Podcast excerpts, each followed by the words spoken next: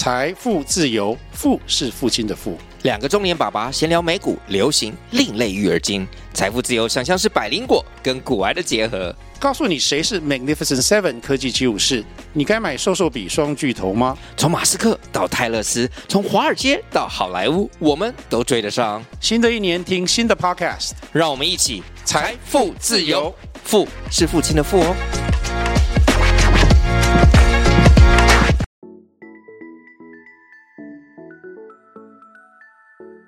大家好，欢迎收听斜杠杠杠杠，大家来开杠。我是乔王，我是威廉。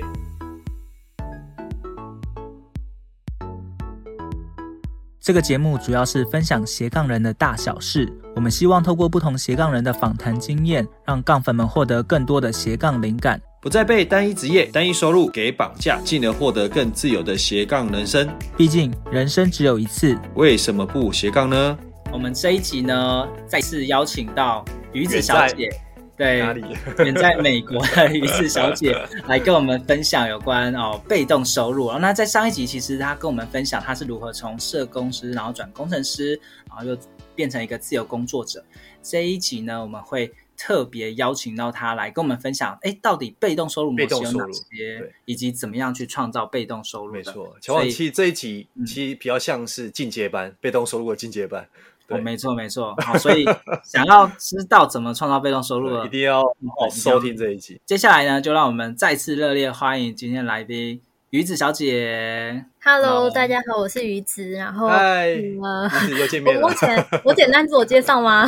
对对对，简单自我介绍。我目前是全职的自媒体创作者，然后我的平台在推广，透过部落格跟 IG 来打造被动收入，然后也会分享各种被动收入的管道跟技巧。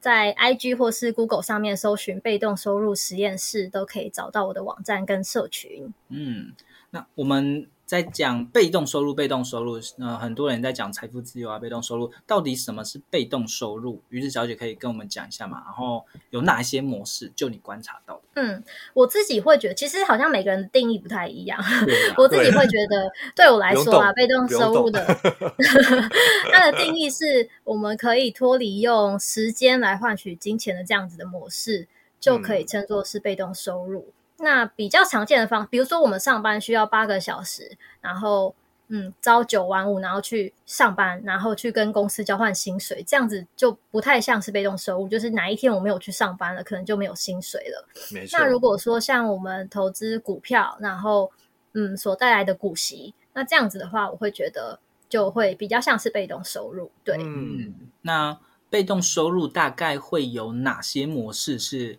呃，比较常看到的，然后一般人要去做的话，也比较有这机会的。嗯，我觉得像刚才提到的，比如说投资股票，我们可以有股呃股息的被动收入。对，对嗯、那另外现在的话，其实我觉得经营自媒体，其实这大家有一点在吵说，到底算不算有被动收入啊？啊很多人会说，是说要花时间嘛，去经营啊、嗯、维持啊、维系。对，但是我觉得那个时间是递减的，就是我一开始可能要花很多的时间。嗯一开始我可能一天要花八个小时在经营我的自媒体，但后面我可能四个小时，或者是或者是每天只要两个小时、一个小时，就是我那个时间是减少的啦。就是我觉得经营自媒体也算是可以有被动收入的一种模式。那自媒体它的收入其实就像是联盟行销或是广告收入，对。那另外的话，还有像是线上课程，也是我们录制一次，那后面就可以持续的贩售，有持续的收入可以进来。那还有电子书一样。那如果说呃其他的话，还有像是房租、房屋的租赁啊，或者是呃一般我们比较常见的就是存款的利息，也是一种被动收入的模式。对，嗯，对，所以其实呃如果大家真的去盘点的话，会发现。我们生活中很多地方都存在着被动收入，对，所以呃，我们之前其实也访谈过很多来宾，跟大家分享他到底是怎么从主动收入变成被动收入的。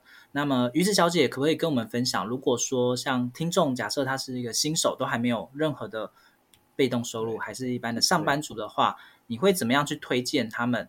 呃，做哪些事情？然后产生被动收入呢？对，因为这在这一块的话，为什么会这样问？就是说，因为其实现在大家可能选项很多，那但是大家就会觉得说，哎，那好，那哪一项是我们可以先适合新手入手？那怎么去打造整个自己的一个被动收入的一个生态系？我相信，就鱼子小姐的经验，在这一两年内，应该有很深的感触啦。对。因为我自己其实也尝试过蛮多种的，那我觉得对新手来说，就是最一开始的话，其实呃我们在开始投资理财之前，都会建议说要存一笔紧急备用金，紧急备用金嘛。所以我觉得最好入手就是呃会推荐一开始就是将你的这笔紧急备用金可以存在利息比较高的活储当中。那这样子每个月其实它有就有几百块的利息，那其实它也是一个被动收入。对，对。那我自己其实，在平台上有分享过，就是呃，我去整理去盘点了，就是这就是这段时间我自己尝试过的被动收入，或者是说我去呃整理的一些资讯，我大概会把它分成两类，就是被动收入来说，一个是需要本金的，那另一个是需要花你的时间跟努力去。去建建制的，那需要本金就像是呃存款的利息，嗯，当你的存款利息越多的时候，被动收入当然是越多。那再来是股票股息，很多人会说投资股票去打造被动收入，我觉得这是一种。但是如果说你真的要透过股票的股息来生活的话，那其实你的本金需要非常大一笔，就是可能有时候每个月就是靠股息来 cover 我的生活，但是你的本金其实是要非常大的。对，那再来是。你还讲了，对不对？小王现在翘二郎脚看着我们的。我觉得一般人就是小资族，可能一开始比较没有办法，当然也是可以透透过股票啦。但是我们的呃备用收入就是可能没有到那么高，可能从几百块、几千块开始这样子。对，那本金的话，像是刚才提到的房租的收入。房租的收入也是需要本金的，你要有钱去买房子才可以来做房东嘛。对，对，那第二种方式呢，就是透过呃你的努力去建造一个像建造一个系统这样子，像是经营自媒体，就是经营自媒体就有很多方式啦，嗯、就是不同的平台，像是部落格啊，或者是呃 Podcast 啊、IG 啊，对。然后另外还有就是去贩售一次性的商品，比如说刚才提到的电子书、线上课程。或者是有些人会去做那个 LINE 的贴图，嗯，然后现在还有很多平台去可以去贩售你的照片，你的拍的照片，或者是你的设计，所有权嘛，对不对？对对对对，贩有点类似这样子。所以我自己会觉得被动收入大概就分成两种，一个是需要本金，一个是就是你自己需要去花时间、前期去打造一个系统这样子。对，那我觉得最推荐一开始新手的话，嗯、就是从嗯存款的利息开始，把你的紧急备用金存在呃比较高的活储当中，那每个每个月就可以有几百块的利息这样子。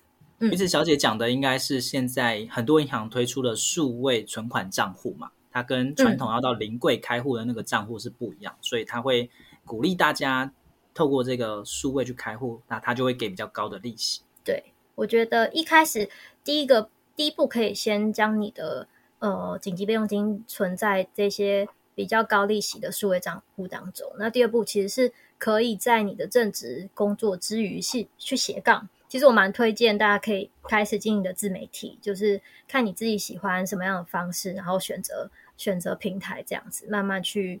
去打造你自己的被动收入，嗯。嗯，所以对于一般新手或上班族来说，呃，把钱存到呃数位存款账户产生利息之后，接下来因为本金不够多，他还是要想办法去创造一些本金嘛，主动的收入，对对对，所以他就会要去花时间或花努力，然后去。创造出他的这个被动收入，建构他自己的系统，对对，架构生态系，嗯，对对对。对，所以鱼子小姐比较推荐，就在后面大家可以往自媒体的方向来经营，这也其实也是我们现在还有鱼子小姐都在自媒体上去持续的产出内容。那这样子在做的话，一方面是可以扩大到不同的人，然后另外一方面也是建制系统，那就有机会去产出所谓的被动收入。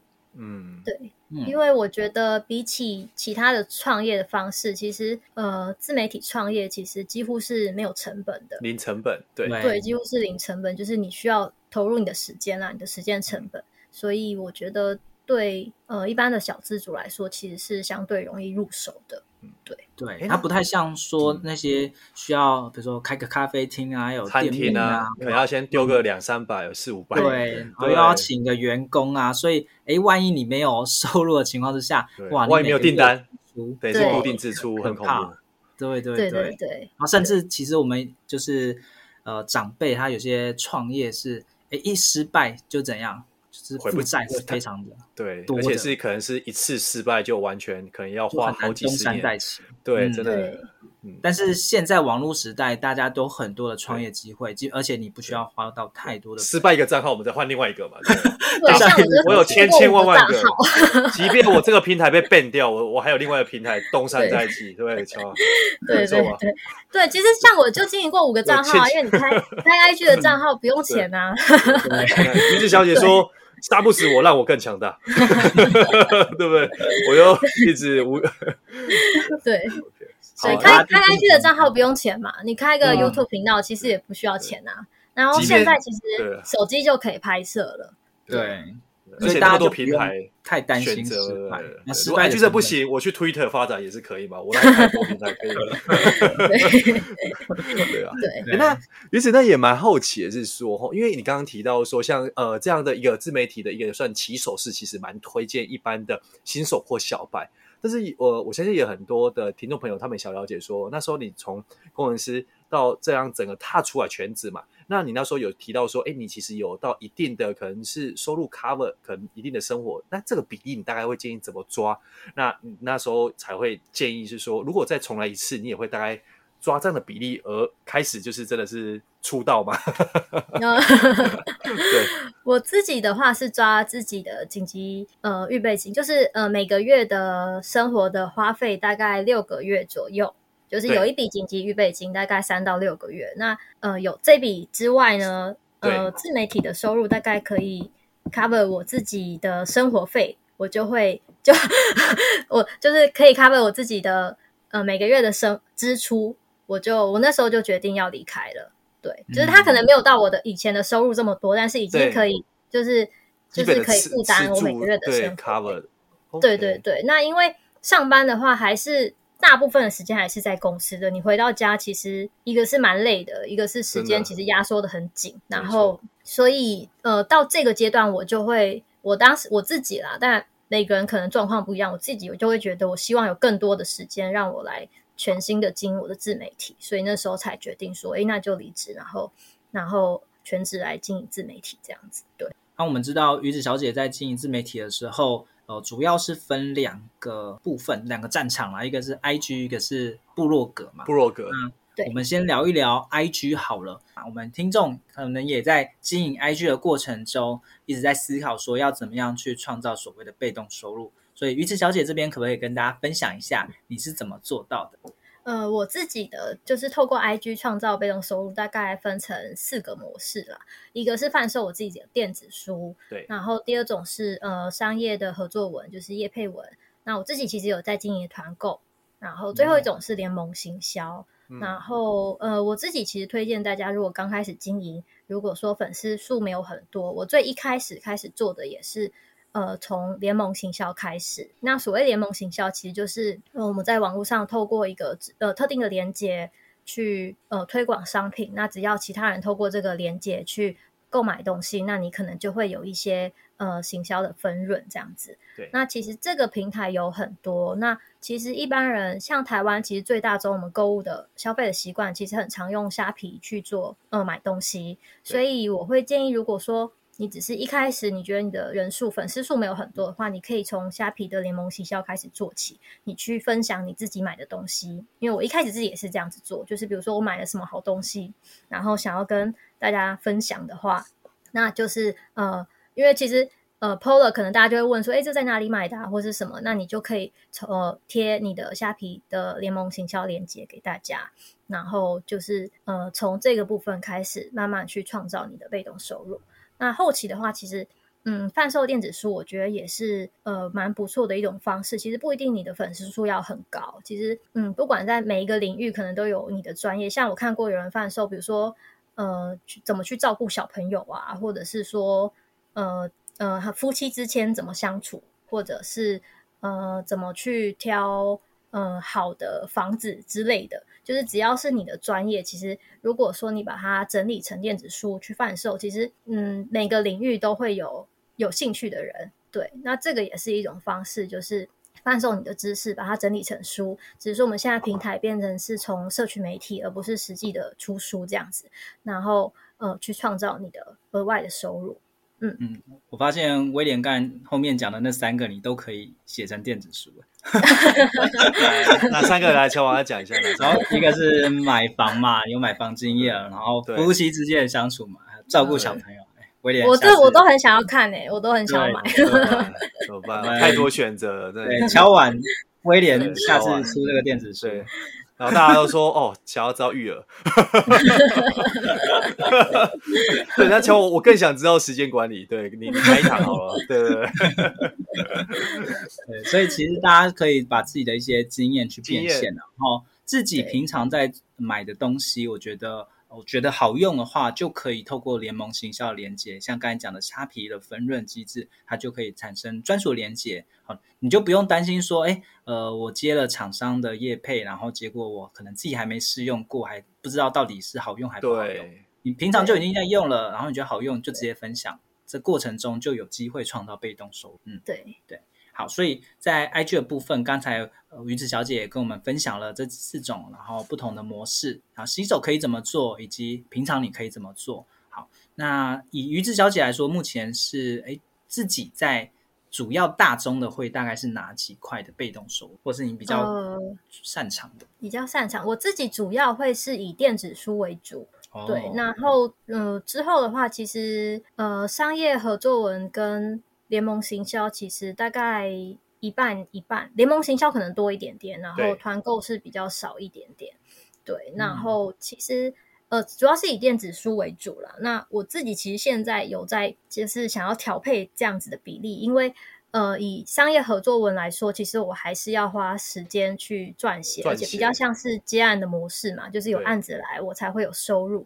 但是对我来说，联盟行销会是比较被动的方式，所以呃，我自己会比较希望把比例调整成是以呃联盟行销贩售电子书跟联盟行销多一些些，然后商业合作文跟团购的话，可能之后的比例会稍微降低一点点。因为感觉前两者它是属于比较累积性的，对不对？就你可以写完之后，但是后面是它可能就是有一些比较被动的机会，你不用再花那么多额外时间一直去可能去。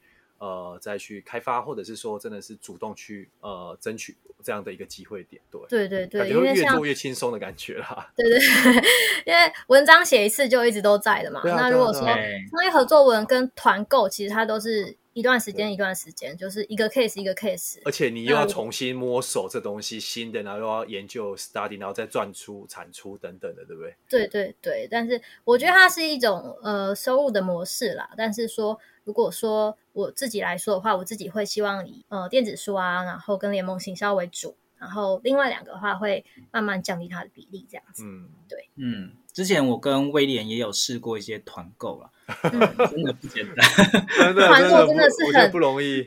劳心劳力，对对，然后 好不容易这个档期结束之后换新一个，哇！我敲完说，对哦，这个真的是又要对对对对，就是我觉得有时候花的时间可能不成比例。对对对，我我也这么觉得，就是自己的时间成本，我觉得其实不太成比例，可能有时候还还倒亏。我团购都是。自己买的最多，嗯、对对，而且于于是你有没有发现说，其实我们在做这一块，可能团购或者什么，其实我们有一个点是，这东西真的是产品要很好，我们才敢去推荐。因为一旦东西有什么问题，其实这是不只是钱的问题，而是赔上我们整个 credit。所以我觉得这一块反而是我们在选品中也真的花了很多时间，但是真的后来发现，确实是一个比较不容易的一个项目了。对对对，我觉得可能看个人。对个人特质啦，有些人就很喜欢做这一种，那有些有些人可能就比较不。对对 对对，我自己也是推，就是一定是我自己喜欢的东西，然后通常都是我自己买最多这样子。对对，只是说花的时间真的是。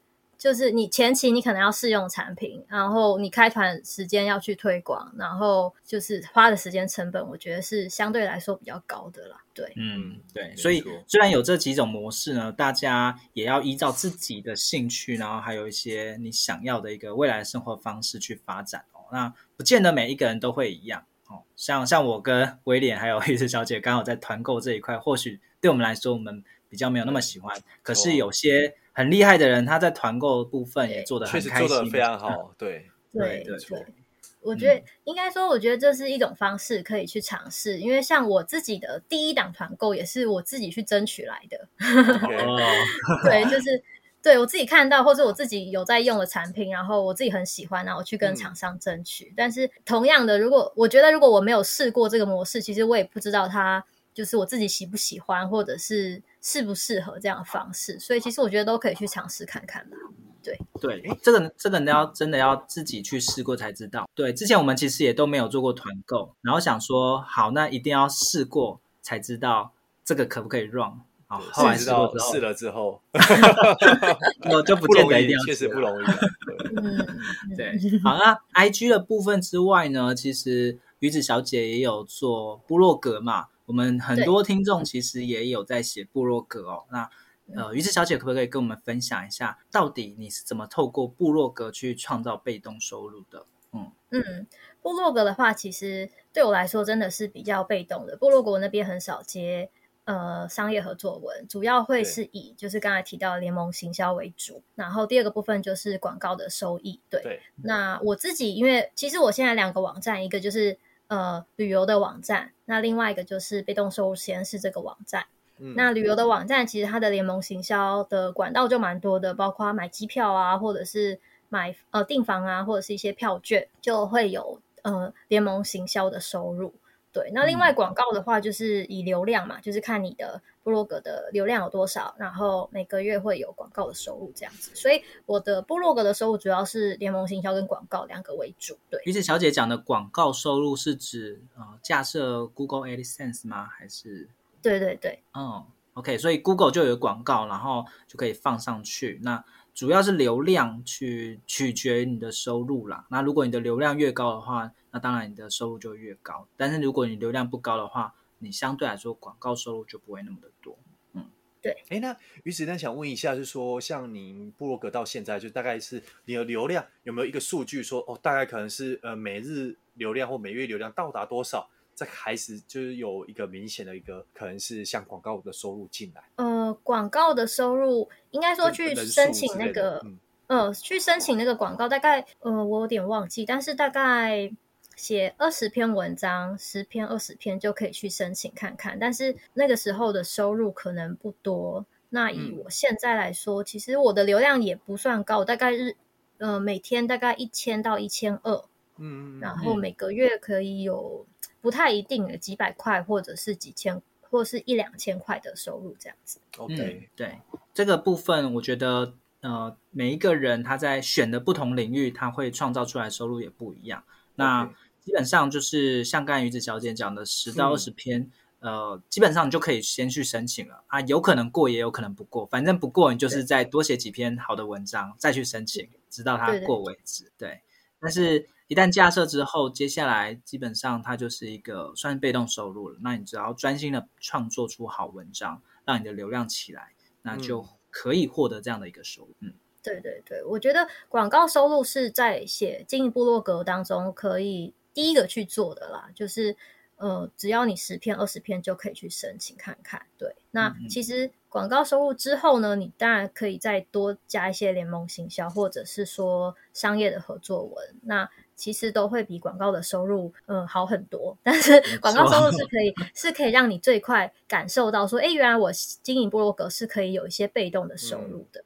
对，嗯，对，就是如果流量真的没有很大的话，广告广告收入其实真的没有到很多啊。这时候还不如专注在联盟行销，或者是有自己的一些商品，这个利润会比较大一些，比较有机会。没错，没错。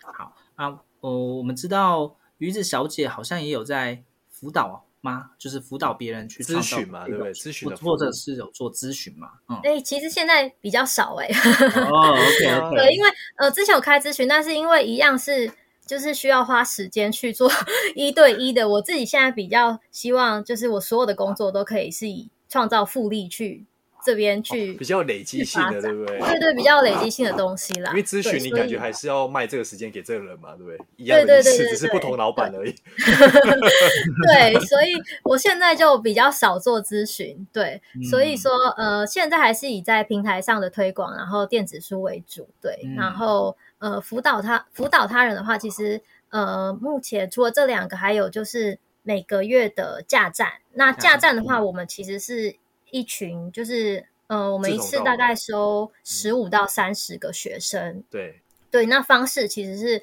呃，其实之前有跟乔王分享过，其实我是让他们去透过我之之前写的呃教学的文章，然后去操作。然后在过程中如果有问题，大家再提出来讨论这样子，对，所以、嗯、呃也不会说真的是一对一的去去做教学。我觉得这块这一块是有收费的，对对，算是有。没有，现在是免费的哦，就是等于是免费哦。那哇、呃，对，目前是免费的啦，会收费。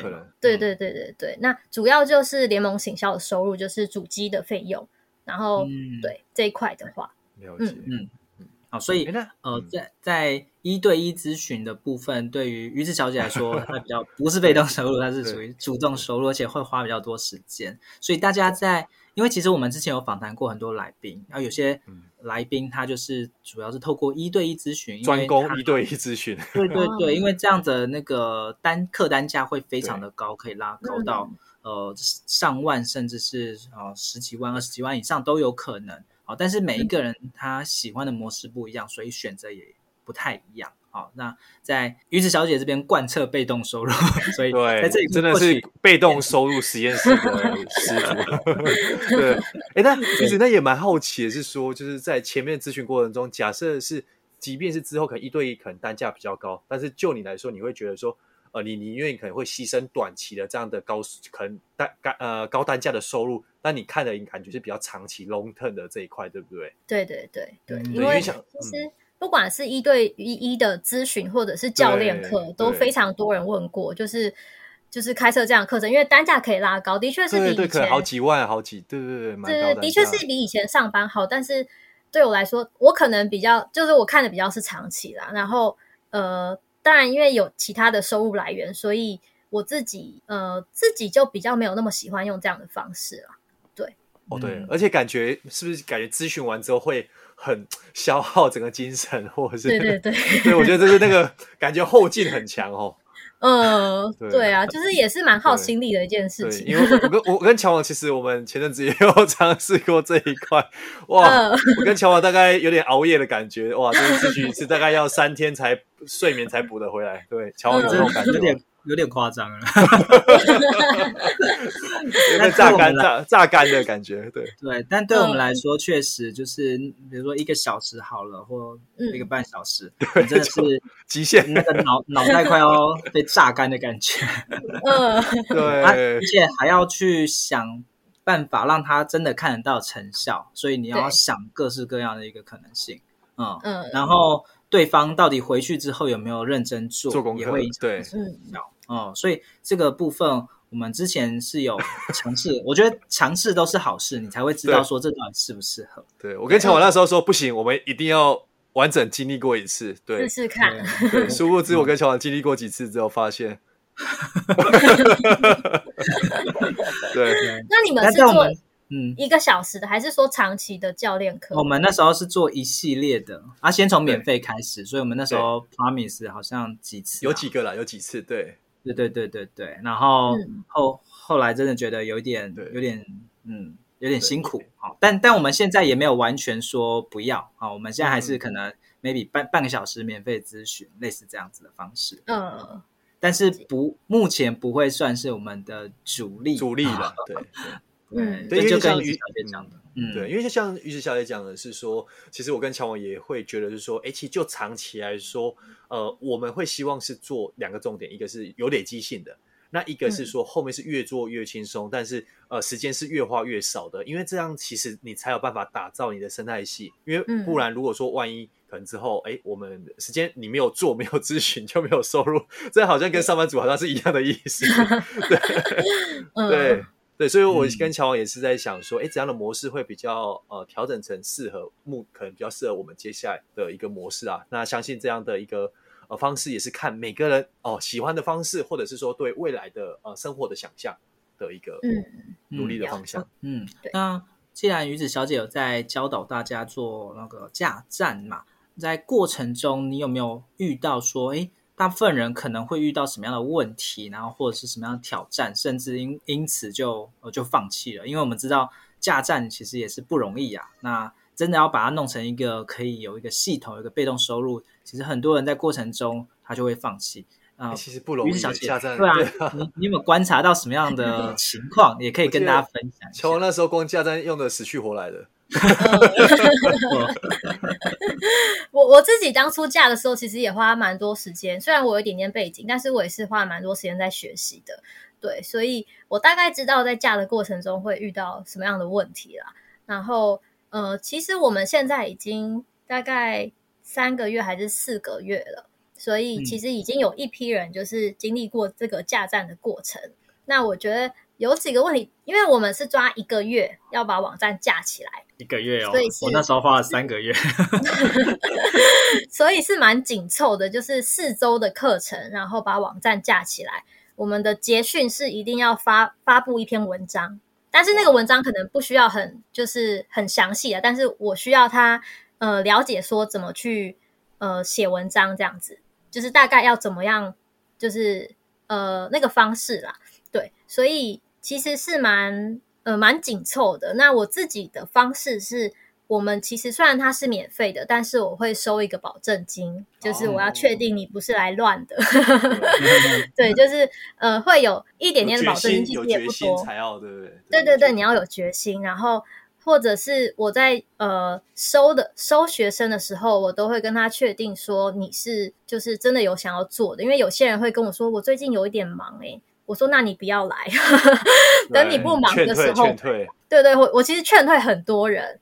那其实过程中虽然有收保证金，但是真的完成的人也并不是百分之一百的人都会把这个东西完成。那当然，有些人是过了一个月之后，后续自自己把它补起来也是有。那我觉得遇到的困难，其实嗯，有一些问题大家会重复的发生，那我就会去调整我自己的教学的内容。我的文章或者是一些细节的部分。嗯、那另一个方面是，呃，因为我们会有一个社群，所以会让大家在里面，就是每一届的学生都会在里面。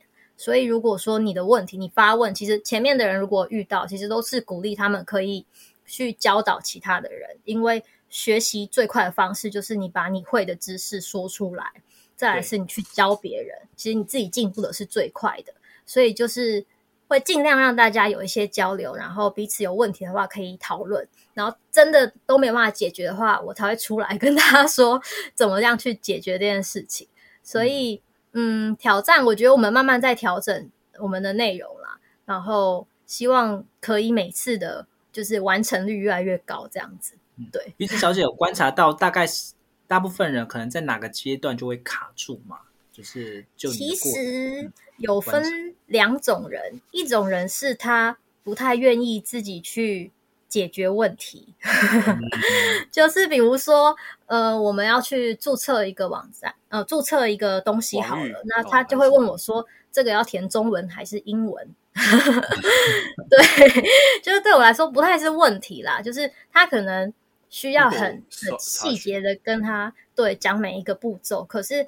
我会说，呃，我会鼓励大家去自己解决问题，因为架站其实你架完之后，后续还有很多需要学习或是会遇到的事情，所以你一定需要有解决问题的能力。没错，其实这也是我之前在工程师的工作当中，呃，学到很重要的一件事，因为呃，我几乎每天都在解 bug，就是每天都有新的问题，问题但是我要学着去解它。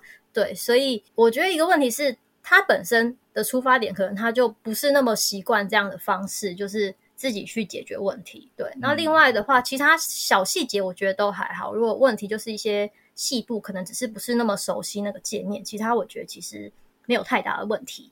对，嗯，对，所以其实我们也常常观察到很多斜杠人，他在遇到问题的时候，到底有没有办法自己去找答案，然后自己去解决？因为很多事情是没有标准答案的，然后很多你也找不到人可以真的可以帮你回答。所以这种情况之下，你就必须自己想办法。哦，没有人可以一步一步一步完全的带着你走，就算带着你走到后面，但后面还可能还是有各式各样问题出现。好，所以那个解决问题能力，我觉得是非常重要的。嗯，对。对，那呃，我。我们在看鱼子小姐在分享被动收入过程中，好像也有看到一种叫做平台，对不对？对，Pod POD 的模式哦。那这个模式，呃，我觉得蛮有趣的。我也想要请鱼子小姐跟我们分享一下，哎，这个是什么样的模式？可以用用怎么样方法来产生被动收入？呃，POD 这个就是，其实，在台湾比较少人做。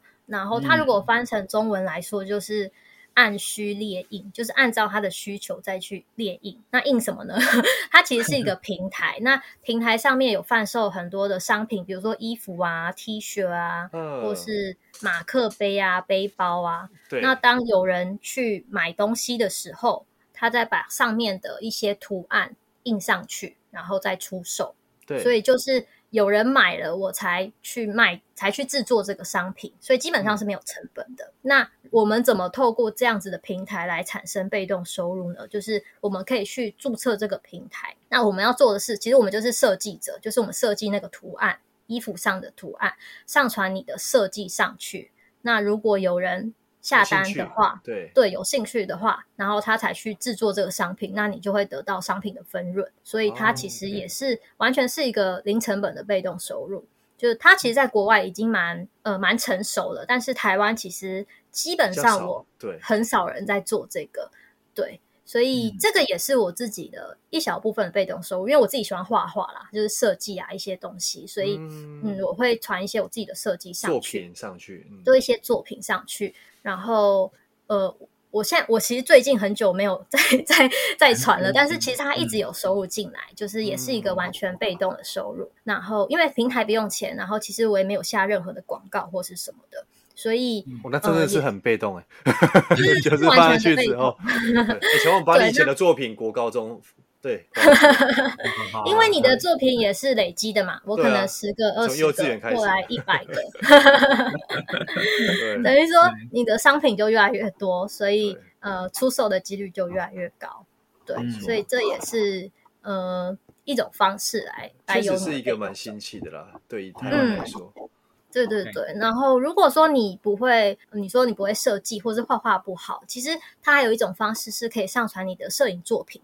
就是因为、哦、照片可以，对，照片也可以，因为它也可以印成像这种布啊，或者是、嗯、呃画呀画框那一种，所以有些人是上传摄影作品也是卖的非常好。哦，对，确实，嗯，对，对，因为它是国外的一个平台，所以你的对象不是只有台湾人，你是可以卖到国际的啊，国际上就是需求就会更大嘛，所以什么样的人都会有，那就或许就有些人就会喜欢到你的作品了。所以那时候我在看到这一个平台，然后还有鱼子小姐介绍的时候，我觉得是一个很有趣的模式。而且如果真的对于比如说画画啊、摄影啊，或者是甚至是写字哈，都都有可能会有人会有兴趣嘛。那你就可以透过这方式去产出你的作品，然后印在不同的地方，然后卖给其他人，而且是接到订单你才需要生产。对，所以几乎完全没什么成本，除了前面的前置成本。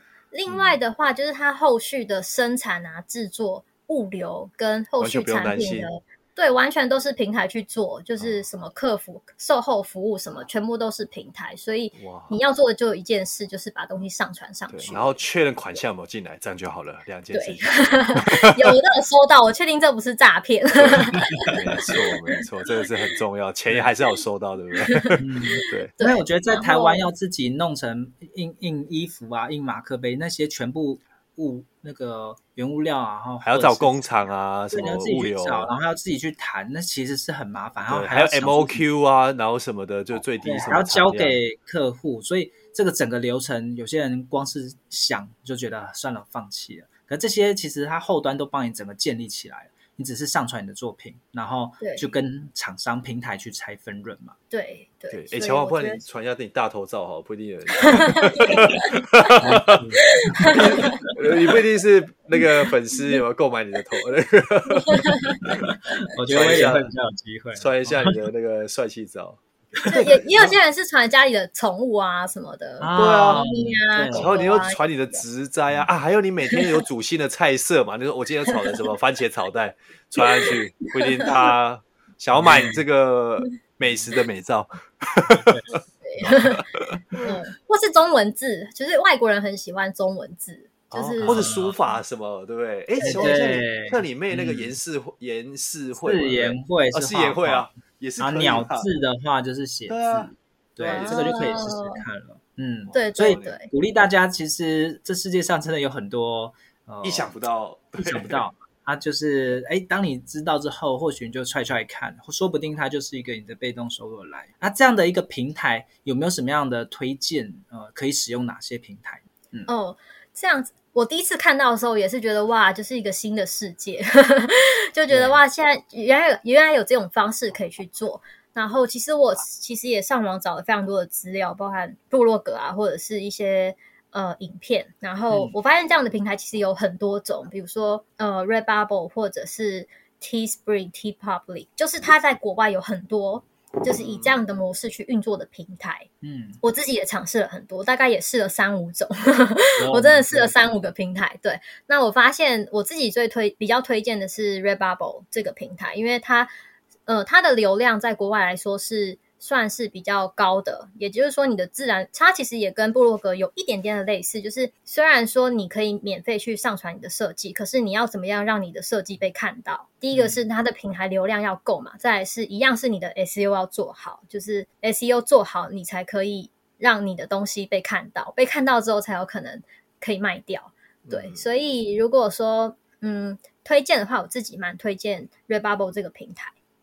但是，呃，我一开始也是做很多尝试啊，因为反正我一个设计同一个，我就上传到不同个都去试，对，然后我就发现这个是比较好，一个是它的流量比较大，一个是它的界面的操作上比较比较顺，对，比较顺畅，对，嗯，对，啊，所以大家听完之后，哎，如果刚好你你对这一块是有兴趣的话，或许你就可以试试看，对，啊，其实。呃，我我们今天聊了非常多非常多的一些有关被动收入的一些模式啊，最重要的，大家真的是要去去做啦。那如果你没做的话，根本就不会有后续的呃可能性，然后你也不知道该怎么去做调整。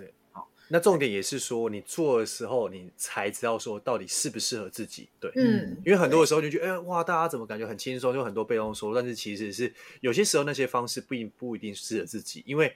呃，唯有适合自己，你才有办法这样的收入才是真的办法长久，而且是被动，对，不然没办法长久，你被动也没有用嘛，因为就一下下就没了。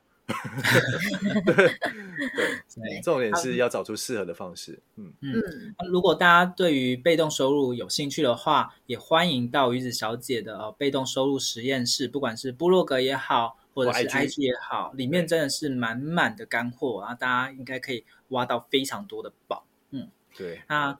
我们的节目呢，也会邀请来宾送给我们正在发展斜杠中的朋友杠粉一句话。鱼子小姐这边有没有想要送给大家的话呢？呃，我想送给大家一句，就是我自己很喜欢的一句话，就是包含呃我自己就是在转职过程中，就是也一直用这句话来提醒自己，这样子就是呃你未来的样子藏在你现在的努力里面。就是虽然大家看到就是现在呃不管是社群上或者是。呃，网络上就是每个人可能我已经是经营很好的样子，但其实都是透过过去的努力才会成就现在的自己这样子。所以就是送给大家，你未来的样子藏在你现在的努努力里面。对，嗯，那我们也期待就大家真的听完之后，诶，未来真的有机会去创造更多的被动收入，然后然后过你真正想要过的一个理想的生活。那，我们今天真的非常开心，可以邀请到鱼子小姐哦。虽然我们那时候在亚洲创作者大会只有见过一次面，但我觉得，诶，鱼子小姐真的是相处起来就非常的舒服，然后人也很亲切。那在这一块被动收入，也就是有满满的一些干货，所以迫不及待的想要邀请鱼子小姐来到节目跟我们分享哦。那我相信大家听完之后，应该也有很多的一些想法啊。如果有听完这一集之后，有任何的想法，也欢迎在我们的 IG 或者是鱼子小姐这边的 IG 啊留言，然后分享一下你今天听到的收获喽。那谢谢大家收听今天的斜杠杠杠杠，大家来开杠，我是乔王，我是威廉，我是鱼子，我们下下期见，拜拜，拜拜。